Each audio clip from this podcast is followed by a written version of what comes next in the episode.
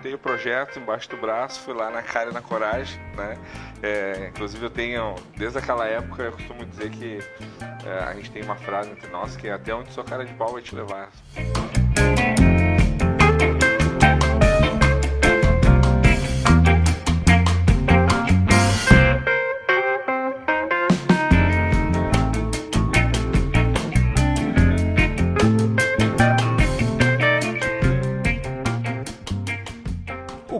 Empreendedor do mundo da educação e ajuda pessoas na busca pelo conhecimento e evolução no mundo digital e dos negócios. Eu tenho o prazer de receber aqui no programa Humanos de hoje Rafael Martins, o CEO do Share. Tudo bem, Rafa? Tudo ótimo. Que prazer lhe receber. Prazer é meu, obrigado pelo convite. Você é CEO, cara, bonito isso, hein? CEO, Você bota no é, cartão bonito. CEO? Tem que botar, né? Pô, é bacana. Dá uma valorizada, né? O que, o que é o Share, Rafa? O Share é uma empresa de educação em comunicação, né? A gente iniciou lá em 2013 como uma uma, uma galera que se reunia para fazer um evento de redes sociais e disso virou uma empresa, né? Que hoje já fez mais de 73 eventos pelo Brasil inteiro e hoje a gente é considerado uma das maiores empresas de educação para pessoas que trabalham com comunicação, marketing, publicidade. Eu quero Brasil. saber lá do começo, cara, dos primeiros. Os perrengues. É, o perrengue é, é, é, o pior, entendeu? Do perrengue. Vocês eram o quê? Um grupo de amigos? É, na verdade, eu, eu trabalhava em agência naquela época e eu ia em eventos e eu sentia que faltava um conteúdo um pouco mais prático, mais técnico, para mim aplicar no outro dia, assim, né? Uh, no meu trabalho. E aí, como não achava isso, montei o projeto embaixo do braço, fui lá na cara e na coragem, né? É, inclusive eu tenho, desde aquela época, eu costumo dizer que é, a gente tem uma frase entre nós que é até onde sua cara de pau vai te levar. Né? Ah, isso é, até onde é a, sua cara de pau vai te levar. Essa é a tônica do nosso trabalho até hoje. Né? Mas por quê? Então, tem que bater de porta em porta? Tem que ser, cara, porque não adianta, né? E não desistir na primeira, né? A gente deu sorte, entre aspas, que a gente foi na, num primeiro parceiro, ele já topou, falou, cara, essa ideia é meio maluca, fazer um evento em dezembro. Dia 7 de dezembro foi o primeiro Share Talks. Foi onde o primeiro? Foi em Porto Alegre, na, na SPM.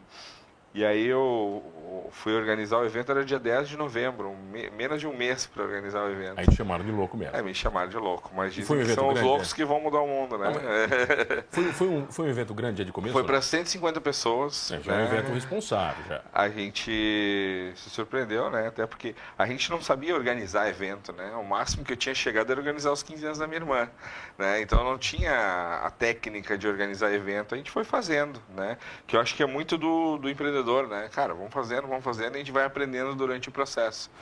E foi bem difícil naquela época, mas não tinha intenção de ser o que é hoje, né?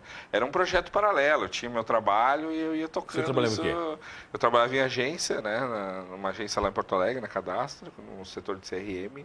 Trabalhei em dois varejistas grandes lá do Sul, o Grupo Paquetá e as lojas Labs sempre com marketing, comunicação, criava campanhas. Mas daí você falou pra gente que ia sair depois para tocar o share?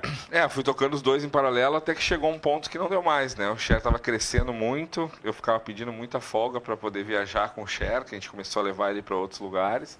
E aí chegou o momento de, cara, tem que decidir, né? Contra tudo e contra todos. A família, tipo, cara, vai largar o um emprego fixo aí, tá ganhando bem para empreender nesse país que é difícil de empreender. Mas é, a gente tinha o sonho de poder compartilhar conhecimento para muita gente e não só no eixo Rio-São Paulo, né? O Share acontece em várias cidades e as pessoas ficam muito felizes com o que a gente faz. É sempre e... bem recebido, cara, com o Share? Graças a Deus sim, cara, porque as pessoas identificam que a gente tem essa coisa mais próxima, né? A gente se preocupa de fato com cada detalhe do evento. A gente valoriza muito o tempo e o dinheiro do cara, né? Porque ele tá, o evento é sempre no sábado, de uma certa forma o cara abriu mão de estar com a família, de de repente passear, lazer, para estar tá lá sábado inteiro estudando com a gente. Então a gente precisa entregar o nosso melhor para esse cara, né? Para que ele fique feliz e, e que veja que, que valeu a pena. Ô? Rafa, muito se fala nesse novo mundo, nessa nova comunicação de experiência, a experiência do usuário, a experiência do consumidor. Uma coisa que eu noto no Share é que vocês trabalham a experiência de uma forma muito intensa.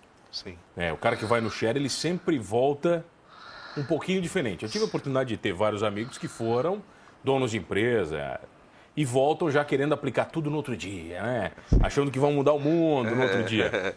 É normal isso acontecer? Essa é a ideia, né? Porque a gente costuma dizer que hoje a gente tem muitas opções para tudo. Por isso que a gente vive na era da experiência. Quando tu vai num restaurante, tu não quer só comer bem, tu quer que o restaurante seja bonito, para tirar foto, mostrar para os outros que tu tá lá, que é o instagramável, né, que a gente costuma dizer. Então a gente trabalha isso muito forte eh, dentro do share, porque eh, como eu estava falando antes, a gente compete de uma certa forma com o lazer do cara.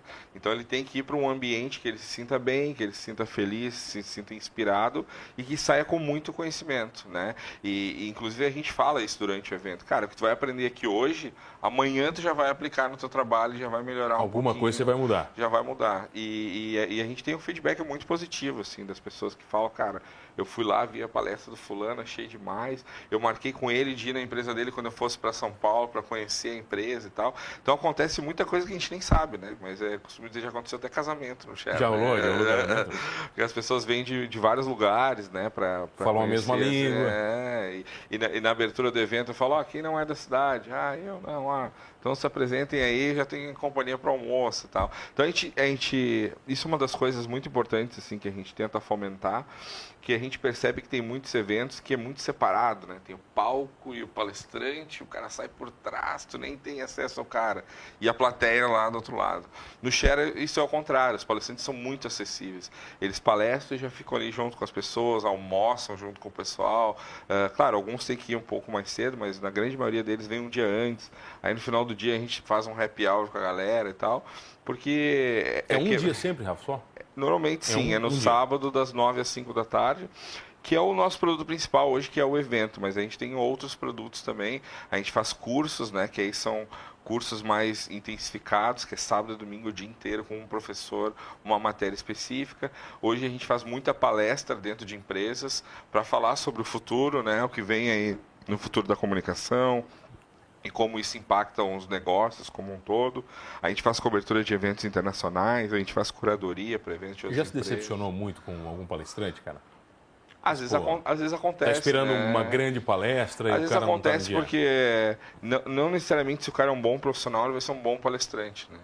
Porque o dom da oratória é uma coisa complexa, né? Às vezes o cara sabe muito, mas não sabe passar, ou às vezes o cara acha que aquela pessoa, aquelas pessoas já sabem o básico e talvez a pessoa não sabe, então ele já vai num nível mais avançado. Já começa meio alto e. É, então é, isso acontece muito, assim. Já aconteceu mais, hoje em dia não tanto, porque a gente tem esse cuidado quando vai convidar o cara. A gente fala, ó, oh, meu, a, a, o público tem esse esse perfil, a expectativa deles é ouvir isso, isso. então tem todo um alinhamento entre o palestrante é, para que ele entregue de fato algo que as pessoas possam usar no outro dia. Né? Você aprende todo, todo evento? Muito, né? Falo que é, eu, já, eu já assisti mais de 500 palestras, né? De todos os, os eventos. Não é de graça, fez, você pagou né? bastante por é, elas, mas. E, e os cursos também, eu faço muitos e tal. E isso que dá também muita bagagem para a gente fazer essas palestras dentro das empresas, né? São palestras, workshops e tal. Mas a gente também, desde o ano passado, a gente começou a ir para eventos fora para ver o que, que o mundo está falando sobre comunicação, sobre tecnologia, sobre a mudança nos negócios como um todo. Qual né? é o tema mais, uh, mais pedido, mais bacana, assim, o mais relevante de todos? Hoje a grande discussão, as grandes discussões são as pautas da sociedade, né? Inclusão, diversidade, machismo, racismo, feminismo. Falou isso aí no Xan? É, é, as pessoas querem saber sobre isso porque as marcas precisam hoje se posicionar diante desses temas, né? Então não é, a gente costuma dizer que a tecnologia não é a coisa mais importante. A coisa mais importante é a gente entender de pessoas. Né? Quais são as pautas das pessoas? Sobre o que elas estão preocupadas hoje? Porque antigamente, se tu tinha uma marca, tu botava mídia, o cara olhava um outdoor, tá aquela marca. Ele ligava o rádio, tá aquela marca. Ligava a TV, tá aquela marca. Bastava. Né? Quando ele ia no supermercado, cara, comprar essa marca, porque é sinônimo de credibilidade. Hoje não, hoje a gente avalia outras coisas, né? Putz, eu fiquei sabendo que esses caras aqui fazem trabalho escravo, então não vou comprar desse cara porque tem uma opção parecida.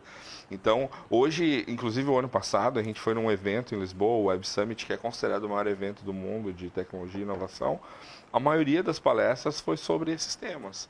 Então, a Carlsberg, por exemplo, aquela cerveja verde lá, é, eles criaram uma tecnologia que tu é, pega uma latinha na outra e gruda. Eu vi isso, enrosca faz, uma na outra, né? Faz um pack e não precisa botar o plástico.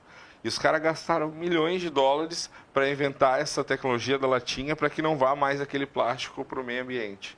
Então eu achei que o cara ia falar das campanhas de marketing, sei lá quanto a gente faturou esse ano, mas não, usaram o tempo deles para falar o que eles estão fazendo para o mundo ser um lugar melhor. Então acho que uh, virou muito as pautas eh, do que as pessoas estão buscando, querendo entender. Teve hoje, muito né? palestrante no começo que disse não para vocês? Ah, com certeza, até ah. hoje, né? Ah, até hoje dizem não? Com certeza, né? Porque... Mas por quê? Eles não consideram evento grande ou não entendem? Não, é que, é que tem alguns palestrantes. No começo a gente não tem dinheiro para pagar ninguém, né? Então a gente fala, cara, vai lá pela, pelo propósito, ah, é. né? Na cara de pau. A, a então. gente paga a passagem, paga hotel, né? Deu e, certo no começo? Funcionou? Deu certo, porque as pessoas, eh, de uma certa forma, elas também têm essa intenção de compartilhar o que elas aprenderam por muito tempo, né?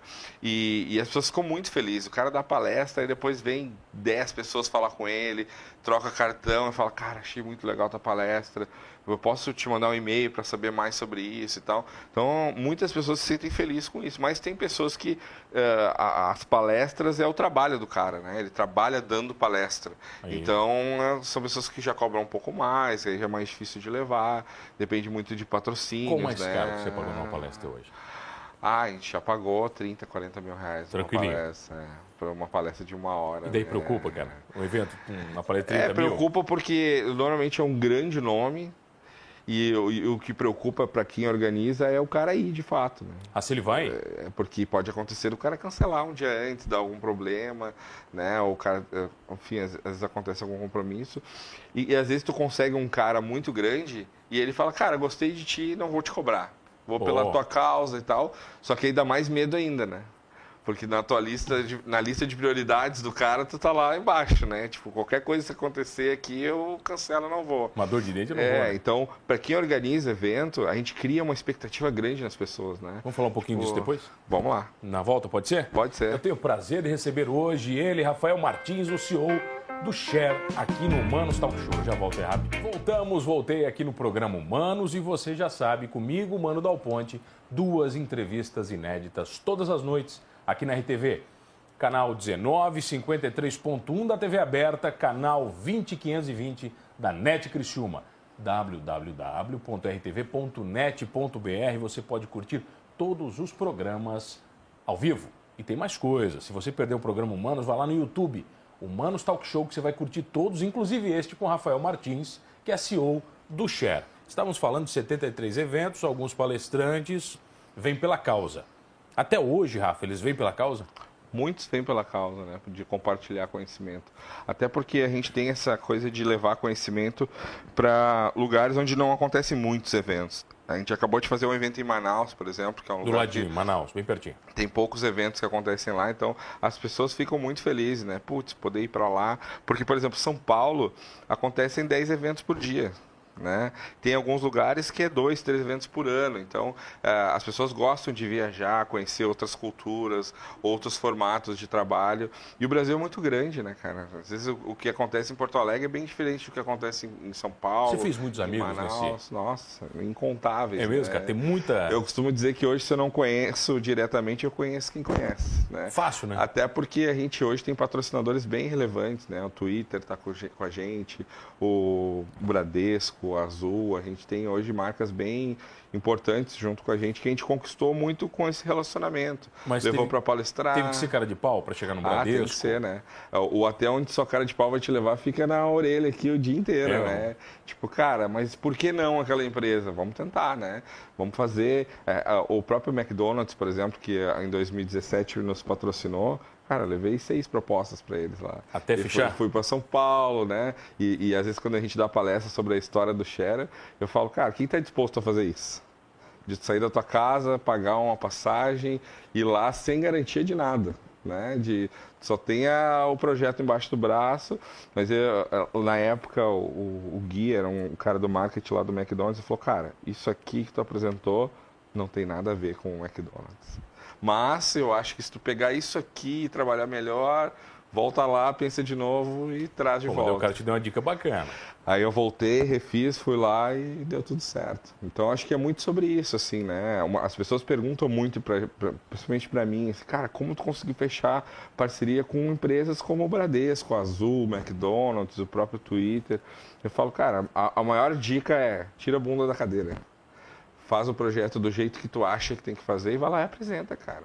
O máximo o cara vai dizer, não, não tem nada a ver. Eu imagino que tá os primeiros projetos também eram meio capengas, né? Claro, eu, eu, eu também aprendi enquanto apresentava, né? Eu falava, ah, isso aqui... Porque, por exemplo, no, no Share vão 200 pessoas.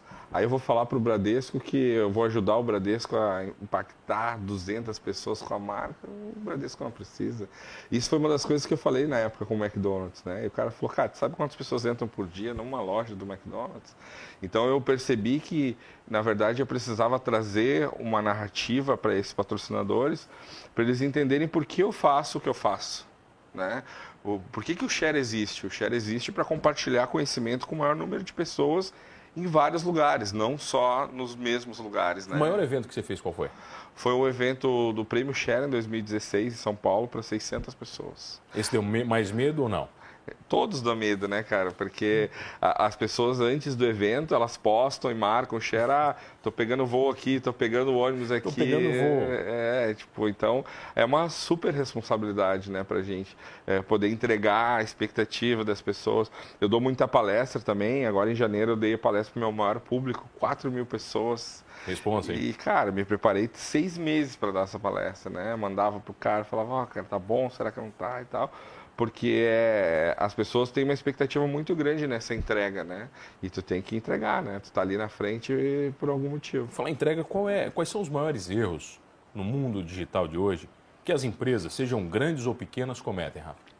Eu acho que é muita afobação, em primeiro lugar. Tipo, eu tenho que estar em todas as redes sociais, eu tenho que fazer tudo isso. E muitas vezes não entende por que está ali. Né? Tem muitas empresas que fazem só porque acham que tem que fazer e acaba não tendo resultado e acaba achando que o digital não funciona, né? E a culpa então, é do digital. E a culpa é do digital, né? Então, o que eu falo é, cara, se tu não tem dinheiro para contratar um profissional qualificado para cuidar das redes sociais da tua empresa, faz uma coisa pequena, testa, entende como aquilo funciona, depois faz dois daquela coisa, depois faz três daquela coisa. Ah, agora entendi. Então agora aquilo tu faz bem, depois tu faz outra coisa. O erro geral, Rafa, é, é, é, eu como dono da empresa achar que porque eu tenho Facebook eu sei usar ele como uma ferramenta de comunicação? Muita gente Esse acha, é o... né? Ou dá para o sobrinho fazer, dá para o filho ele mexe fazer. bastante é, nessas coisas? Ele é muito bom com o celular, então ele vai conseguir fazer tudo, né? E, e hoje não, né? A, a, o mercado se profissionalizou muito, né? De redes sociais, principalmente, digital como um todo. Porque antes a gente costuma dizer que as redes sociais eram a ponta da estratégia das marcas, hoje é o centro, porque é ali que acontecem as conversas. Então, quando uma marca lança um produto, um serviço, o feedback em tempo real daquilo, da aceitação das pessoas, acontece nas redes sociais.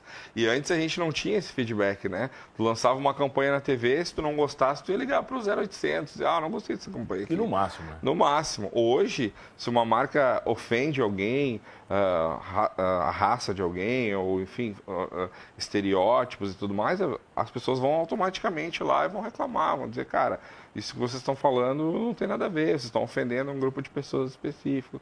Aí essa campanha vai sair do ar, enfim, tem, gera toda uma crise e aquele dinheiro investido foi para o saco. Né? Não está mais difícil hoje fazer comunicação? Com certeza, muito mais difícil, né? Porque hoje as pessoas uh, que têm o poder, as marcas por muito tempo tinham poder, né? Cara, é isso aqui que eu tenho para vender, tu compra. E por isso que a gente se chamava consumidor. Porque nos cabia o papel apenas de consumir. Hoje a gente costuma dizer que a gente é co-criador, porque as marcas criam de acordo com o que a gente diz que é bom ou ruim. Então lançou lá o sabão em pó que fala que deixa a roupa branca, cara, tu vai comprar. Se não deixou a roupa branca, tu vai reclamar. Tu vai lá no Facebook da marca, eles vão dizer lá, nosso sabão em pó, tu vai dizer, ah, eu comprei e não é tão bom assim. Você falou disso, me lembra uma história de uma grande marca de veículo mundial, não vamos citar qual foi, que ela fez uma pesquisa entre homens do mundo todo. Eu me lembro dessa história, acho que faz uns 15 anos isso e ela é, é, pretendia criar o carro ideal em cima do que o consumidor, o homem, gostaria. E ela realmente fez essa pesquisa e trouxe, criou o carro baseado no que os homens gostariam. E ela esqueceu de uma coisa, de um fator importante na hora de comprar um carro. Quem decide a compra de um carro na casa? Como tudo na casa, a mulher. E a mulher não gostava daquele carro, porque aquele carro não tinha sido criado para ela. Então isso eu me lembro dessa, dessa história que foi um grande erro porque o carro não vendia. E depois eles foram identificar que justamente no momento da compra a mulher não era ouvida naquele processo. É, hoje as marcas. E hoje tem muitas ferramentas para saber o que o consumidor pensa, qual é o dia a dia desse cara. A gente fala hoje muito de jornada do consumidor, que é entender uh, nove horas onde está a atenção desse cara, meio-dia onde está a atenção desse cara, e à tarde, e à noite. Né? Então hoje para fazer. Porque antigamente a atenção das pessoas era concentrada. Tu fazia 15 segundos no intervalo do Faustão, tu impactava boa parte do país. Hoje, nesse mesmo horário, no domingo, alguns continuam olhando o Faustão, mas outros estão no Facebook, outros estão no Instagram. Então, o desafio das marcas hoje é saber onde está a atenção dos clientes deles. E ali ela vai comunicar. E aí se torna muito mais difícil fazer comunicação. Muitas vezes o, o consumidor está no Faustão e está ao mesmo tempo em um monte de coisa. Né? Exatamente. O, o grande segredo é isso também, né? Com certeza. E também a marca entender que não adianta só ela. A gente costuma dizer que as marcas saíram de um formato de contar vantagem para contar histórias. Então as marcas falavam: essa TV é a melhor TV, compre que é a melhor TV, esse carro é o melhor carro. Hoje não, hoje as marcas contam uma história, né? Tipo, esse, esse suco foi feito pelo fulano em 1800, não sei o quê. E essa história nos envolve ao ponto de gerar o consumo. Mais uma vez experiência? mais uma vez experiência, mas não só isso, uh, como história mesmo. Se a gente for pegar, por exemplo, o filme do Lego 3D, cara, é uma propaganda de duas horas do Lego, mas nos entretém por duas horas. O Carros é uma propaganda da Hasbro de duas horas que a gente paga para ver ainda. É verdade. Né? Então, uh, as marcas entenderam isso. Então, hoje tu pode ver que várias uh, propagandas que tem na TV e inserções que tem, tem uma história por trás para nos envolver de alguma forma. Eu acho que tudo está mais natural e, pra, e eu acho mais bacana, Rafa, isso. É mais legal. É mais legal, é, tudo é mais é verdadeiro, parece, mesmo falando de marca e consumo, né? Sim, e, e hoje também as marcas precisam, quando vão criar essas narrativas, elas precisam hoje questionar se, o que é, se aquilo que elas estão falando também é da porta para dentro. Né? Então, por exemplo, uma marca vai fazer uma campanha sobre racismo ou sobre inclusão de mulheres em cargos de liderança, que é hoje uma pauta forte no mercado. Ela, ela, vai falar sobre esse assunto, mas as pessoas vão dizer, tá, mas e quantas mulheres tem aí na tua empresa em cargos de liderança? Ah, não tem nenhuma. Então essa história vira falsa e acaba não gerando aquele laço que a, que a marca queria. Então hoje realmente é muito mais complexo, né? E hoje é muito fácil, né, uma reclamação viralizar, né? Então, toma uma aguinha, toma uma aguinha para. Toma uma aguinha. É, toma uma aguinha. Mas viralizar uma reclamação de um consumidor, um desconhecido, né? Pode a marca, uma empresa, né? A marca tem poder, né? A gente estava falando esses dias uma marca de celular aí que lançou um celular falando que a foto era tirada daquele celular. Desculpa. E o cara falou: "Não, essa foto aí é de um banco de imagens". Cara, o cara imagina a cena, né? O cara tomando café em casa, com o celular na mão aqui, dizendo, mas essa foto não é de vocês. Você não é, eu conheço aqui, pô. E é uma empresa multinacional, cara, que tem todo o dinheiro do mundo, sabe? E aí o cara, não, é... E, e aí essa empresa falou, não, essa foto é nossa, sim. Aí o cara foi lá e postou o link. Não, tá aqui, ó. Tá aqui o link. É, é o banco de imagem. Viraliza muito. E as pessoas ficam falando. E aí vira chacota, né? A marca gastou toda uma grana lá para fazer isso, para vender o celular, não sei o quê. E aí um cara na casa dele tem o poder hoje na mão dele, né, de destruir uma marca, uma campanha, se aquilo não é verdadeiro. Né? Agora, então, para quem está em casa, Rafa, nessa câmera aqui, não, manda lá. Tudo de share, é isso?